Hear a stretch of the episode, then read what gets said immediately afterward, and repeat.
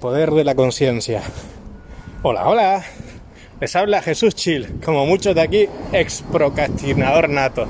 Y como ya han oído, hoy toca hablar del poder de la conciencia. Bueno,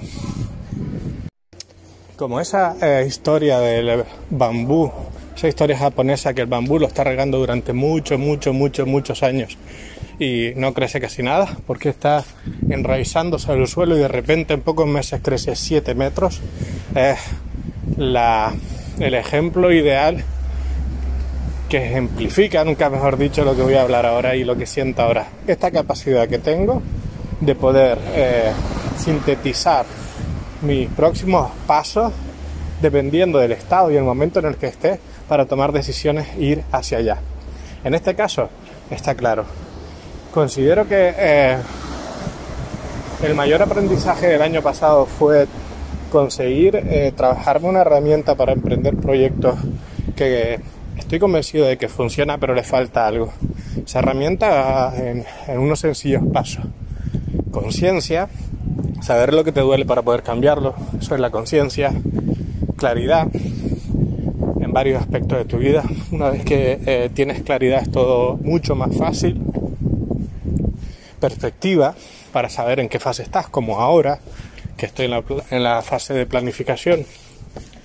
Propósito, sabemos que sin un propósito potente que te mantenga motivado es complicado. Y acción masiva. Ojo, con todo eso en marcha, no he arrancado. Que falta mindset. El mindset diría dentro del apartado claridad. ¿Por qué? Porque no es solo claridad sobre lo que quiero, sino sobre el cómo y sobre todo en este caso lo que tiene que ver con el mindset es sobre claridad sobre quién, en quién me tengo que convertir para tener los resultados que deseo obtener. Y ahí es donde voy a trabajar ahora. Por eso digo que cuando has trabajado lo suficiente tienes claridad, perspectiva para saber en qué punto estás y los siguientes pasos.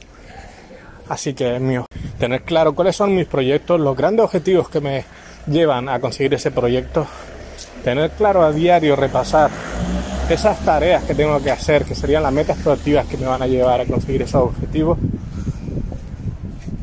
y todas las herramientas que tengo para empoderarme día a día para tener la emoción adecuada para emprender. Ojo, hay un paso pre antes de, de, este, de esta parte de mindset y creo que es fundamental ponerlo aquí. Ese paso pre es tener eh, las energías básicas cubiertas, tiempo, dinero y energía. Por eso es básico tener objetivos primero ya en marcha y sólidos de lifestyle sobre tu salud y sobre tu alimentación, sobre tu economía. ¿Qué pasó?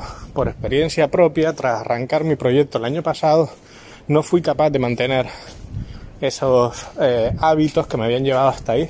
Me di cuenta repasando los últimos meses del año cómo todo se había dejado de, de, realizar, todo en rojo. Y eso me afectó, me afectó porque energéticamente sucumbí, estrés, ansiedad y cansancio, además económicamente, con lo cual sin una base sólida, sin los pilares sólidos no puedes emprender. Ah